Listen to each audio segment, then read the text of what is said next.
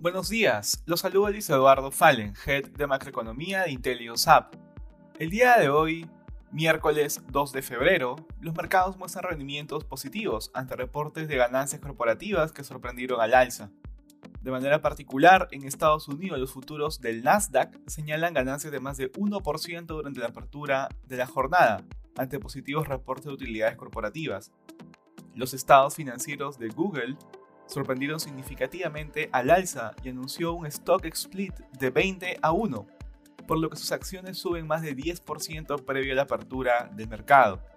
Las acciones de AMD también subían más de 11% por fuertes utilidades, no obstante las acciones de PayPal caían más de 16% en el premercado.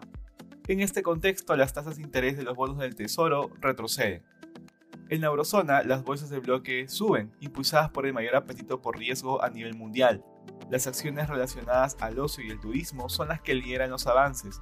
No obstante, los avances son limitados por los datos económicos publicados durante la jornada.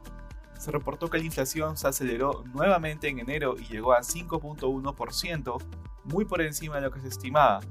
Por este motivo, los inversionistas se mantienen cautelosos mientras esperan la reunión del Banco Central Europeo y del Banco de Inglaterra.